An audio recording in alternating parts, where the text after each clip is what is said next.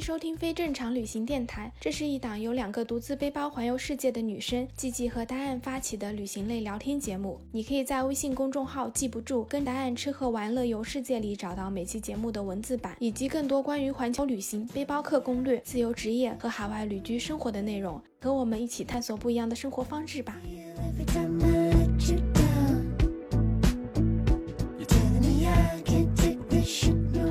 好，我是季季，欢迎收听非正常旅行电台。这是一档横跨南北半球的旅行播客，带你用声音环游世界。上一期呢，我跟 Jason 聊了他去泸沽湖探访母系社会，十四岁一个人去柬埔寨当义工，如何一步步成为 YouTuber 经纪人，以及他在台湾当兵的一些故事。那今天这期呢，我们聊了聊他从台湾回到上海之后的生活。那话不多说，咱们赶紧开始听吧。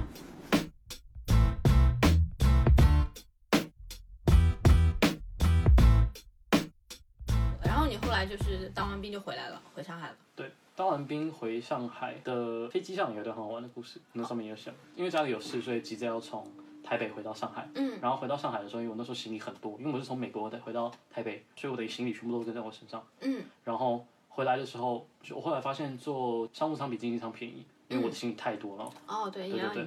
然后那个时候因为疫情的关系，会坐飞机两边跑的人很少很少，那个商务舱的人又更少。商务舱除了我以外，只有另外两个人。嗯，后来我才知道，有一个人是台湾最厉害的水下摄影师。就他是拍那个就那种美人鱼的照片，就是就是穿那个美人鱼的那个鱼尾，都是人家请他去当嘉宾或者当评审。但是那一天有另外一个人特别吸引我的眼球，有可能是因为他长得特别好看，特别好看，好了然后穿的又特别辣，嗯穿的特别辣，而且他的他的穿着不像是只是就是有风格的，就是真的是很非常的张扬，就好像是完全不 care 的那种。嗯就他的鞋子上面都看起来像是有一个很重的铁链，像脚镣一样，我就觉得哇，这好像挺酷的。嗯然后那时候就很想要很想认识他。嗯呃，然后后来因为是同一班飞机的嘛，然后回来上海以后，其实你会被抓到同一个酒店去隔离。原来那个时候隔离的时候，你是可以选，我是要在闵行区这边，因为我家住在闵行区这里，嗯还是我要去随机。然后后来看到那个女的走去了随机那边，我就跟着去随机了。哇，你这个人很会我耶。真的是随机了，嗯、哦，但但是其实还有另外一个随机那个时候也是我走错了，我以为后面还可以改的，嗯。我就想说说我出去要个微信吧，就就好了，就后来发现是改不了的，我去了就改不了了。嗯，然后你跟着他走了是吧？然后我就跟着人家走了，然后因为大部分人都是往那边走，我就想说后面再绕回去，民航应该没有差，结果就走不回去了，然后所以我就我就到静安去隔离，然后后来到了那边的时候，好巧不巧的，刚好到巴士的时候，他又坐在我的前面，然后前面你下去再去排队，再去进去排队的时候，你到酒店再去办理入住的时候，你又是一前一后嘛，嗯，我们就被分到左边一个房间，右边一个房间。后来到隔离的时候，不是助手会把大家拉到同一个群里面嘛，哦然后我就在那个群里面看到他的微信名叫 DJ PayPay。嗯我想说，哪有白痴会把自己的名字叫什么什么 DJ 什么东西？只有 只有这种什么高中生才会做的事情嘛？这种什么 Low M 什么这种奇奇怪怪的名字嘛，就 DJ PayPay 这是什什么什么东西？然后我就上网查了一下，我发现台湾还真的有一个很厉害很厉害的 DJ 是 DJ PayPay。嗯。然后后来我又问了一下，我有一个朋友很喜欢电音的，他说嗯他是 DJ PayPay 的超级粉丝。嗯。然后我就给他看了一下那个女的头像，他说这个人就是他。然后我才发现，原来她是一个百大女 DJ，嗯，就她是 DJ Mag 的百大女 DJ，然后全台湾有那时候有三个百大女 DJ，然后他那个时候最高的排名到呃亚洲百大应该是第六名，嗯，但是我那时候还要装作不知道嘛，然后就刚好分在他的房间旁边，我就想着那我要找什么样的方法去认识他，我不能说我喜欢你的作品，因为我更没听过他的音乐，嗯对吧？然后隔离的时候又见不到面，嗯，天天在房间里想办法然后我我就想了两天，然后想说那怎么办？后来想了一个好方法，第三天可以叫外卖了。嗯，我就问，我就加他，问他说：“哎，你好像住我旁边，要不要一起叫奶茶？”嘣，成了，天天叫外卖。我叫了三，聪我明哦。连着叫了三四天吧。嗯。然后反正就已经很熟了，我至少连他吃什么我都知道，他喜欢吃什么我都知道。然后其实那个时候叫外卖是一家一家分开的，但因为他就在我旁边，因为他刚过来，他支付宝那些都还没有弄好，哦。所以我可以帮他叫外卖嘛。嗯对，然后他要吃什么，他我我就会帮他叫。后来就第五天的第六天的时候，他象征性的跟他讲说：“哎，你是不是那个那个 DJ？” 其实我早就知道，嗯，所以他说：“哦，对对对，我就是那个 那个 DJ 佩佩。”然后我们就来回聊了几句嘛，但后来也就没有聊。嗯，然后后来是有一天他发朋友圈的时候，我发现他在问很多呃去各个城市交通的事情，嗯，就去哪里的酒酒店怎么办啊，隔离的问题啊，然后去哪里的高铁啊，可能要怎么做啊，怎么样，然后问来问去，然后我经常回答嘛。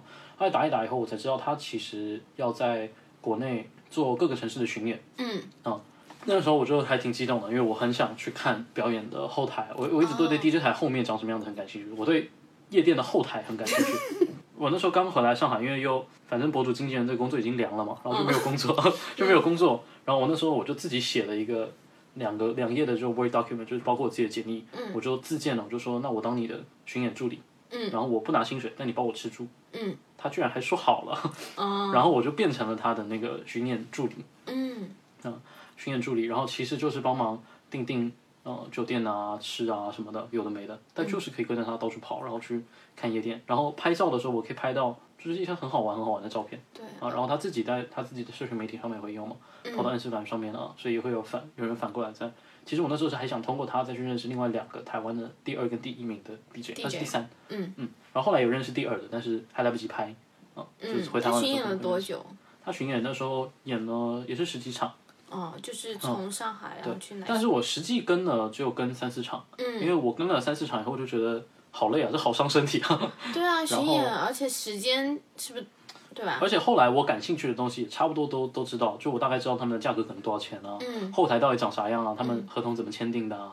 我后来还去当他的翻译，因为这种百大 DJ 他要冲榜单的话，他必须要跟很多的外国的 DJ，他还是很卷的嘛。对亚洲的 DJ 要出去还是要跟外国的 DJ 有合作，嗯那他们怎么跟这些外国 DJ 像 MCN 一样的机构去去合作呢？但他自己英文又不是很好，嗯我就帮他做翻译，所以就知道了很多怎么出圈的这种内幕，怎么冲榜单这种内幕。啊，百大 DJ 这个名单到底怎么来的，大部分人是不会知道的。喜欢电子音乐只会知道有这么个榜单，但不会知道这榜单怎么冲的。我那时候就冲着我想知道这个，所以我帮他去做翻译，然后就知道这个整个的交易的过程啊，大概花多少钱啊，要不要花钱啊这种。嗯、然后过了一段时间以后，就觉得其实我想知道的好像也差不多了。继续跑其他家夜店，那也只是跑另外一家，照片我也拍的差不多了。嗯啊，然后就这一个 DJ 嘛，是拍的差不多，我就说，哎，那后面我都帮你定，那我就不去了。然后刚好跑了三四场以后，他自己大陆这边也熟悉了嘛，嗯，也不需要另外一个人，相当于是帮他节省开销了。嗯，哦，所以后面就没有跟着了。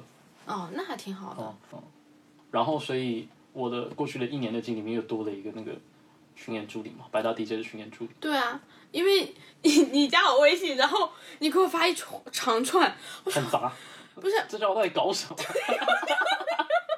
我也不知道我在搞什么。哎你这很夸张，就是你这个简历就是微信手机得翻两页才能两页多才能把你这个话，我说好厉害。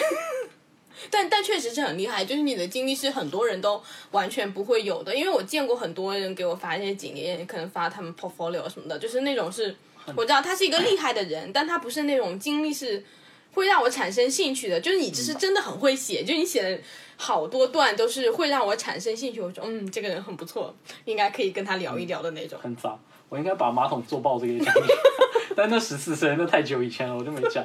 但十四岁以前还有好多，我就一直经常遇到这种杂七杂八的事情。对，但是我觉得这种东西其实是跟你这个人有关系的，就是你是有那种好奇心，然后探索的欲望，然后你又比较善于抓住这些机会。我觉得你是一个很善于发现机会和抓住机会的人，所以你会，你你知道你要什么，然后你就会去做。嗯，就这个还是很重要的，就这一点其实是。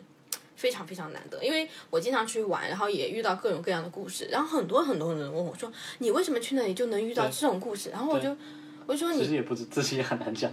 对，其实但我觉得有一点就是你要主动去跟人家交流沟通。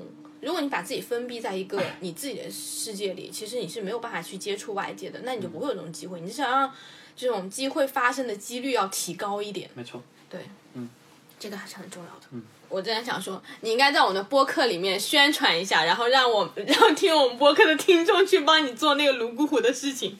你有没有什么社交媒体或者什么要联系的？有，我现在自己在做 B 站的账号，嗯，然后 B 站的账号叫就是我，会叫就是我的原因，呃我自己名字其实叫 Jason，嗯，然后叫 J O E 的原因，其实我刚去美国的时候，呃，我发现我认白人的脸脸盲，就是就好像他们认我们亚洲人的脸，他就觉得 A 跟 B 长得差不多，他就叫错名字，然后我认白人的脸有人脸盲，后来没办法了，我就同时。管不同的人叫我不同的名字，就 篮篮球场认识的我就叫叫我 J，、然后学校以外的朋友我就叫他叫我 Joe，然后如果是学校的人，我就叫他叫我 Jason。然后还有如果是西班牙语课的，就叫我 Joel，Joel 是我的西班牙语名。嗯。然后各种各样的名字，这样子之后呢，就至少代表了我就算不记得他的名字叫什么，我知道他是从哪里来认识我的。小组分类对，就分类，强制性分类，那我就能搭话了，能搭话了，我就再去看他的饭卡，我就知道他啥名字了，对吧？嗯。然后后来为什么用 Joe 的原因，呃，因为 Joe 就是各种各样的朋友认识我的名字，所以我就叫 Joe。然后为什么叫就是我呢？是因为我在当那个在台湾当 YouTuber 经纪人的时候，嗯那个时候都是当摄影师嘛，但因为当 YouTuber 经纪人，经常会出现在人家的视频里面。嗯。然后有一天我在球场的时候，我自己去打篮球，居然被人家认出来了。嗯。我不是我不是一个 YouTuber，但是我被人家认出来，所以等于是我比做很多自媒体人这个发生的时间都还要早。嗯。然后那个时间点对我来讲就是。我的天呐，我好希望这样的事情再发生在我身上一次，所以我很希望有人拿那个 P，就是看着那个 B 站，然后就讲说，哎，是不是就是这个人，就是这个人，然后我就可以讲说，没错，就是我，可以的，就这样。，就叫这个名字，对，所以叫就是我。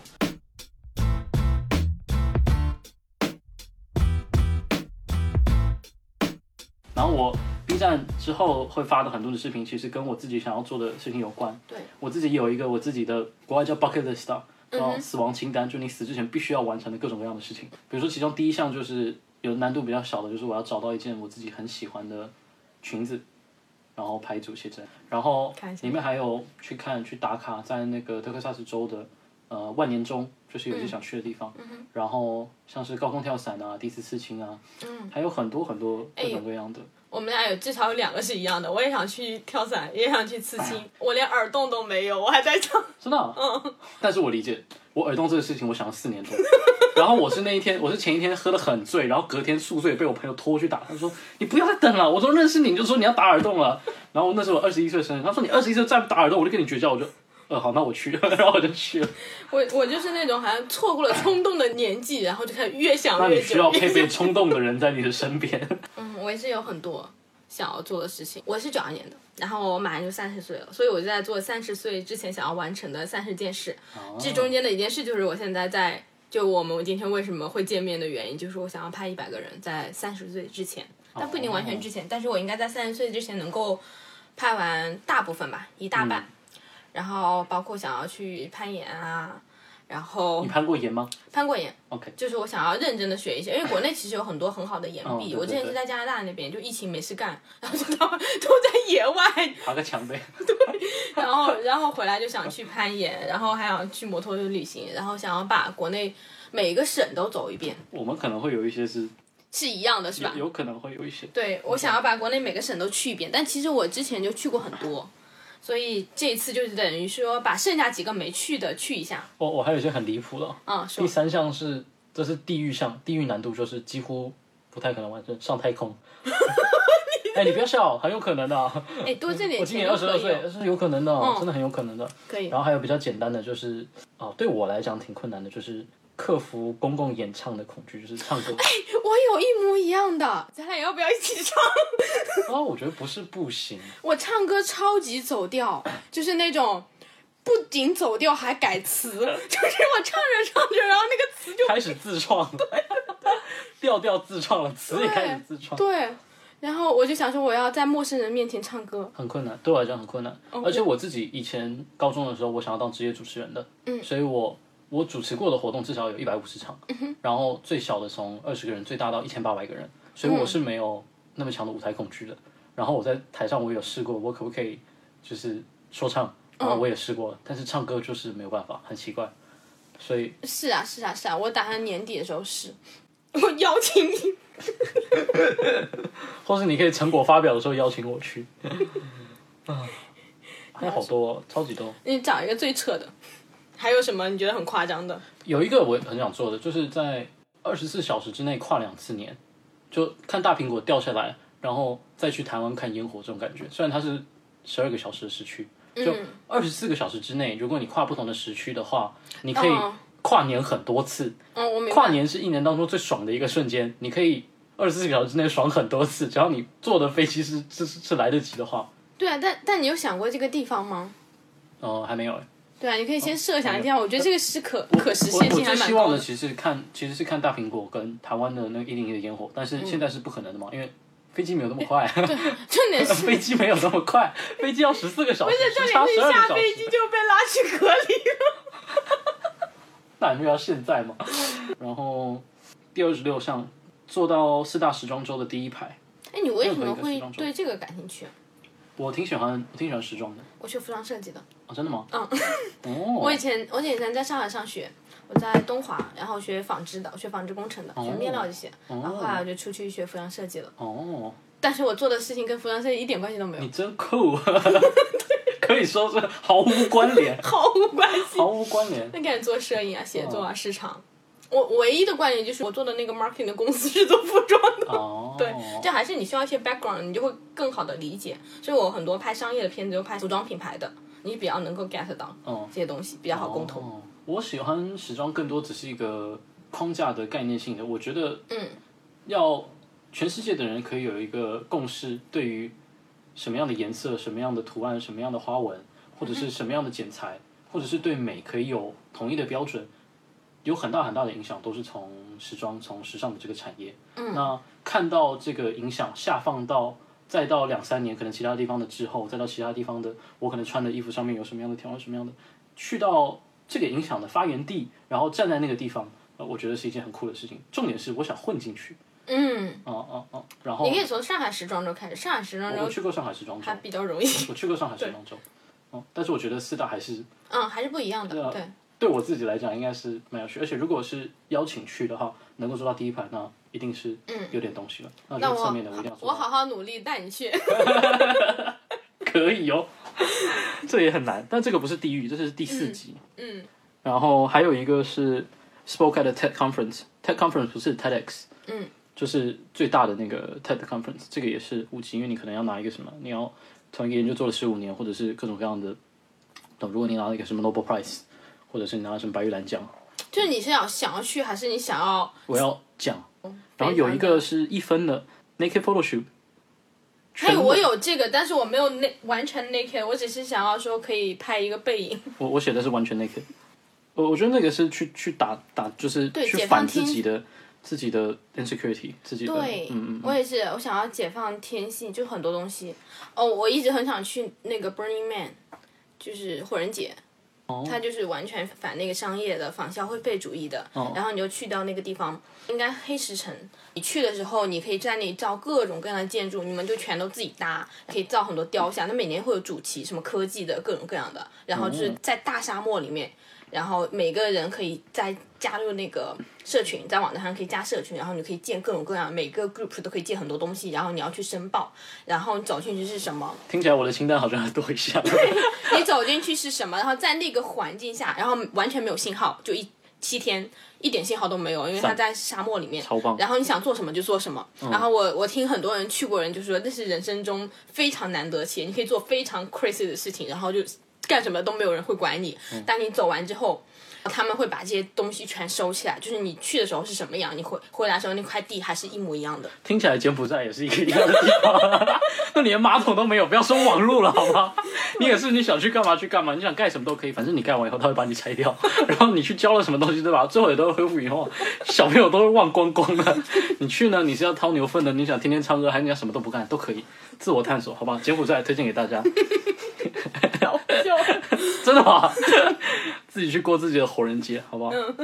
还有还有一个我觉得很酷的是 Z Gravity，在美国有一个有一个体验，就是你可以体验那个失重，嗯，啊，这个是太哎，空之前。这个跟你太空，你是怎么了？太空先去试验一下。要要是我失重这个我都没有办法忍受，还是出现了什么反应，那我还上太空了。嗯，也是，你还居然给他所以这个是三分，就是五分是最难，五分是地狱，然后 Z Gravity 是是三分，然后其实价格大概是四千刀，嗯，那还好，那不贵。嗯，我我也 五分钟，五分钟，我以前有非常不切实际的梦想，就是我想去学开飞机，小的可以学四万加币，开飞机很不切实际吗？不切没有很不切实际，就是你还但是你现在还想学吗？我还蛮想学的，就觉得很爽，就你能够驾驭那个飞机然后开。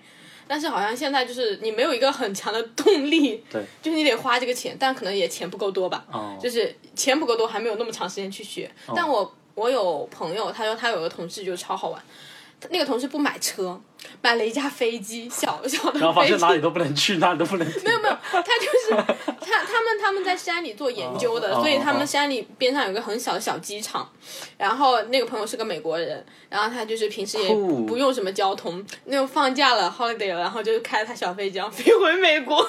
哇，酷，对就我觉得这就很酷，嗯，飞机是挺酷的。嗯，可是我怎么觉得直升机好像还酷一点？对，但是直升机很多你就要学很久，不是那种民用的，你自己可以随便开的那种，哦你要搞很会不会久才打下来？就要执照各种种啊嗯，开飞机也要执照，但是那个民用的就很轻松简单。嗯，对。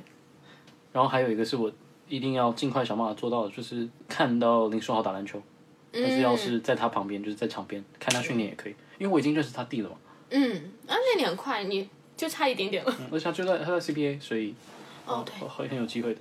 但但是要是可以跟他一起打球，那就更当。他的经纪人，那算了，好累哦。嗯，他他又有他又有机会什么的，太太多事情。对，他也有他的 team。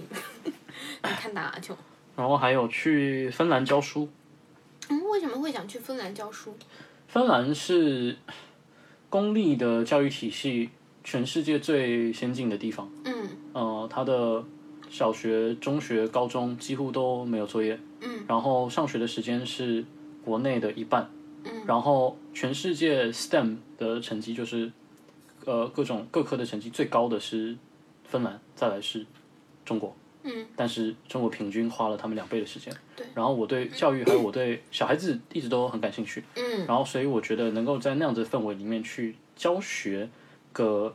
就像是支教的话，半年一年会是很棒很棒的一个经验，一定会有很多的启发。嗯因为那等于是颠覆了你自己原来对于学习的体制应该要有的的看法，嗯，对，就是一个相互学习的过程嘛。是还有因为因为那个朋友是芬兰人，我就是那个 YouTuber 是芬兰人，哦然后我就想说，我如果真的去的话，至少有有个地方可以。有个地方可以开始，有个地方可以开始。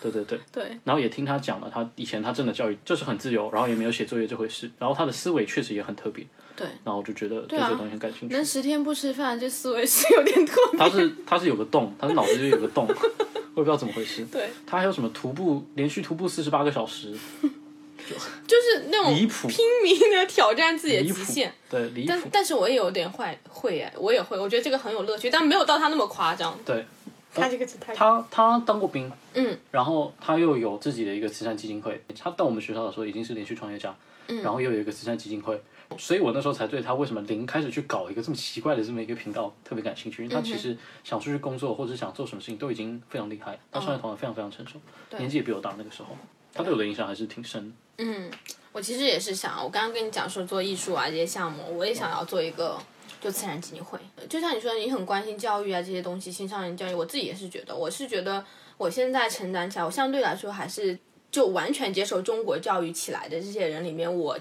算是比较幸运的，就好像莫名其妙我得到了很多不错的机会，所以一直在自我探索。嗯，然后我完成了，对，真的是很莫名其妙。我就是运气很好，真的是我去各种乱七八糟的地方玩，然后我就觉得我就是那个幸存者偏差，我就是一直非常安全，得到了各种各样的人的帮助，然后我就是到处被骗 这里被骗钱，那里被骗钱。我真的运气。很好，就是去搭车什么，然后大哥都给我买吃的，然后还能保持很好的联关系。哎，我在在上海坐出租车被骗过，在台北坐出租车被骗过，我在伊斯坦堡坐出租车被骗过，在纽约、在波士顿，然后在巴塞隆纳，就是各个地方的出租车地方都被骗过，基本上可以写一个合集。可能你太诚实了，下次我们再来聊一聊你在全世界各地被骗的经历吧 这也太好笑了。还好都是都是小钱，都没有什么。对但我都都是那种被骗一次，我第二次就会砍价了，就就有那种特别精明，我还会被骗第二次。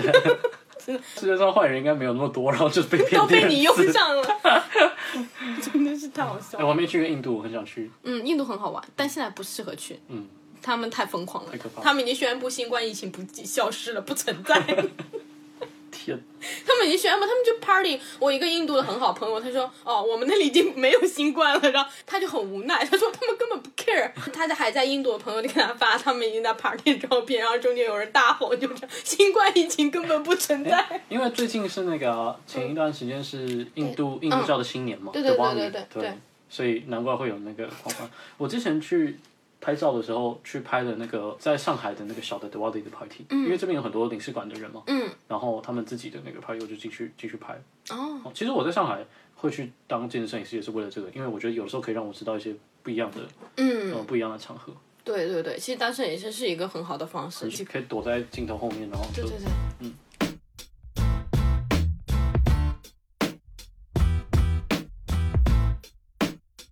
跟你讲基金会什么的，所以所以你之前不是问我做内容创作，我其实没有想要做博主啊什么的，我就是想要通过我做我自己的项目，然后我有一个自媒体的渠道，然后这样子它可以有更多影响力。首先，我是关心就是多元性的东西，关心青少年教育，就是来自于我自己的经历吧。就我觉得我是得到了一些自我探索和独立思考的机会的。所以这样子我才能过得相对自由一点，但是大部分人，包括我前面去做那种什么分享会啊这种，我看到了很多人都很，迷茫又很焦虑，然后他们那种焦虑就是因为他们太晚开始探索了，因为到了那个时候，可能你二十八九、三十岁的时候，你的时间成本太高了，然后你又会，我是要辞职去吗？没错，然后我就应该要结婚生孩子保不住了，面包，保不住生活，对，然后然后这样子会让他们没有勇气，所以就会好像在中间就很难很难。对。如果说我们现在这个教育体制没有办法做到，那你可以去做一些其他类似的启蒙教育。但我自己同时非常认为我自己不是一个可以做活动和社群的人，嗯嗯嗯，我就是好好的搞我的那些内容就好了。然后我可以去做一个小的基金会，如果能够把我内容做好，能够商业化。那他这个赚起来之后，我就去做一个基金会，然后这个基金会去投，比如说正在做这些社群的人，在做这些教育的人，然后他们可以去发挥，就是他们是专业的人，他们可以去做更厉害的事情，然后我就可以去支持他们就好了。欢迎投到我要做的事情上面，Creator Cafe。我现在姑且叫它 Creator Cafe，、就是我前面跟你提到的那个创作者的社群。嗯我我也是我也是这样相信，就是有能力去聚集一批人，或者是聚集一批钱也好，然后去把专业的事情交给专业的人来做。我也希望自己可以有一个基金，有一个创作基金，嗯去给新生代的博主，然后有、呃自己想要去好好去做 IP 的，然后好好出作品的博主，嗯去给他们一个更好的创作的机会，不要只是被困在那个那个圈子里，对因为其实不管前面我们讲到就是内容创作嘛，因为我觉得其实不管是内容创作还是正在上班九九六零零七上班的人，其实都是一样的。嗯，大家就是一个小仓鼠，然后一直跑，一直跑，跑跑跑跑跑。当你一直跑的时候，你是没有时间和精力去思考我怎么跳出这个笼子的，你只有稍微停下来。可是停下来的勇气不是每个人都有资本和勇气的。没错，然后你可能就需要一个这样的契机，一个机会说，OK，你可以今天停一个小时，停两个小时，你去想一想，怎么让你的单位时间的价值更高？你怎么去想一个更创新的路？你之后不需要一直这么转着转着，而是你可能每天干六个小时。你就可以把挣你原来一天干十二个小时的钱，那你就可以把自己解放出来，这个就是个良性循环。你有时间去思考，你的作品内容就会更更好。你内容更好之后，你挣钱就会更容易。讲到这个，我想分享一点，就是嗯我当完兵以后，还有给我另外一个很大的启发，是他把我从原来的对于需要去工作、需要应该要赚到多少的薪水的这个焦虑给完全解放出来了。嗯，因为在当兵的时候，其实台湾当兵是有薪水的，嗯，一个月是一千五百块人民币，对，所以但是有薪水，而且因为你五天半都在军中，你每一个礼拜只有一天半的时间，嗯，然后所以你就相当于是一个月大概就有个四天、五天的时间，嗯，是你去花这一千五百块钱。那个时候我为了省省钱，因为当兵的时候真的没有钱嘛，然后那个时候其实我找到了我很喜欢的裙子，嗯，但是我没钱买那个时候，嗯，所以我就就没有买。然后我也是在那个时候发现，在军中就就是一个很破烂、很破烂的环境，然后你是睡大通铺的情况下，洗澡连热水都没有，嗯，然后吃的东西也吃的不怎么样，但是依然可以过得很舒服。就是如果你找到了你自己的收入的下限，嗯，也可以让你觉得很自由。就我那时候就属于找到了一个下限。我那个时候，我原先是非常非常在意我自己的发型跟穿搭的，嗯然后很喜欢买衣服这种。然后进去后，因为你天天都穿军装嘛，对然后每天都跟这些大男人待在一起，对，然后也剃光头，进去就剃光头，嗯，对，没有发型这个东西。然后到后面，大家可以去就是留比较长头，你快退伍的时候可以留留比较长的头发。我自己还买了一个推子，天天给自己剃光头。我到回上海以后，好一段时间也是剃光头。嗯，就那个时候，那个时候跟那个 DJ 到处去跑的时候，认识各种各样的人，我也都是那个光头。嗯，对所以我本来 B B B 站的频道本来还想教就是那个光头，后来没有。但但是但是就是那个光头的那个状态，然后在理发那个状态，就让我让我就重复的去提醒自己说，其实我可以不用一定要物质达到一个什么样的水准，我其实可以有多出来这么多的时间，我其实可以多出来这么多的精力。那我要往更深的去体验，往更深的去了解，就好像在军中的时候认识那批人一样，因为成长不是只有横向的，我买了什么样的东西，我去了什么样的地方，也可以是更深层次。更深层。后来为什么去泸沽湖去了解摩梭文化，其实也是嘛，就是那个时候给我的给我的启发。对，推荐大家剃光头。推推荐大家。哎、真的，你剃完光头，你就整个人都轻了。就你想想看，你在地铁上，你要不然就是看起来像生病的，嗯，人家不靠近你；要不然你看着就像混混，人家也不靠近你，嗯对吧？你就自由了。我长期头发都是自己剪的，哦，酷。嗯，我只有给自己剃过光头，因为我手残。因为因为只要你心够狠，就你下得去剪刀都还行。是吗？嗯，嗯，怀疑哦。反正我那时候我剃光头，我也想到我剃的好看一点，结果剃来剃去，最后还是剃成光头。对啊，光头没有发型嘛，对，可以。就其实你只要会管理你的欲望，你其实是可以比较自由的。嗯就是我回来之后就感觉，确实物质很丰富，信息很多，然后你确实有各种各样的娱乐，你可以点外卖、点奶茶，然后点各种各样的东西，你就超开心。可是我慢慢我会觉得这种东西不是你必需品，你其实可以不喜欢，就是在上海随便吃个饭，我有时候跟朋友出去吃饭，你两三百、三五百就没有了。这些钱你可能搬到什么西北去啊，搬到搬到大理去啊，你可以花一两个星期，对柬埔寨就是，对，就是 真的 笑死了，带一个马桶再去，马桶带过去，你带个马桶盖吧，起码那个坑上面你感觉是坐在马桶上的。啊，我真的是，就是你可以过上其其实相对自由的生活，只要你不要执着于我一定要在大城市生活，一定要过得那么那么光鲜亮丽。其实你少买一两件衣服，你已经可以出去旅行很多次了，你已经可以去探索很多很多东西。你就再简单说，你就可以买很多书了。没错，对，那个东西其实它带给你的那种价值是更长期的，那种满足感是更长的。推荐你一个方法，我自己很喜欢使用，就是我自己的手机，嗯，iPhone 设置按三下会变成黑白。哦，这是这是怎么搞的？你会发现你自己的很多的欲望啊，就是想要消费啊，嗯或者是想要看，就就是来自于你你自己的身边的，嗯，这个太容易取得手机上。对但是当它是黑白的时候，你就会觉得它很很无聊。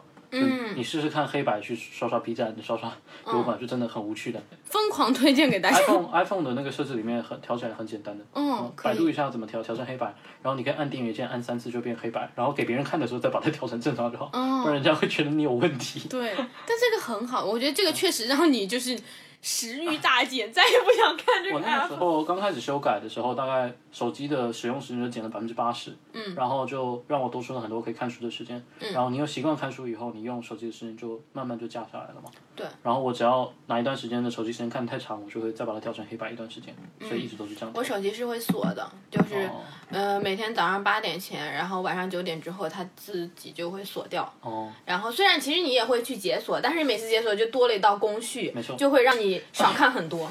推荐一本书，我不知道你有没有看过《原子习惯》。《原子习惯》是我看过我觉得最好的一本，就是关于改变习惯、改变什么，它的手把手那个整个步骤都非常的、非常的完全。我用那本书改掉的其中一个习惯就是不咬指甲。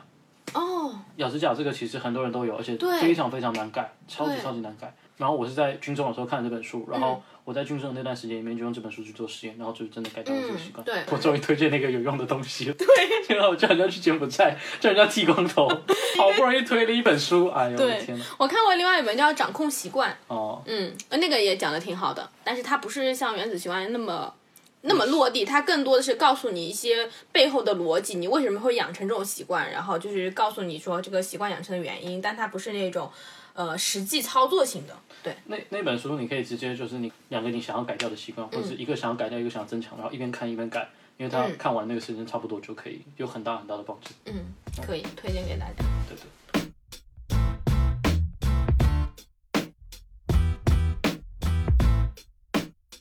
这就是我们这周的播客啦。其实今天的播客并没有很长，但是我跟 Jason 分享了非常多我们两个梦想清单中的事情，真的是聊到这种事情会非常非常开心。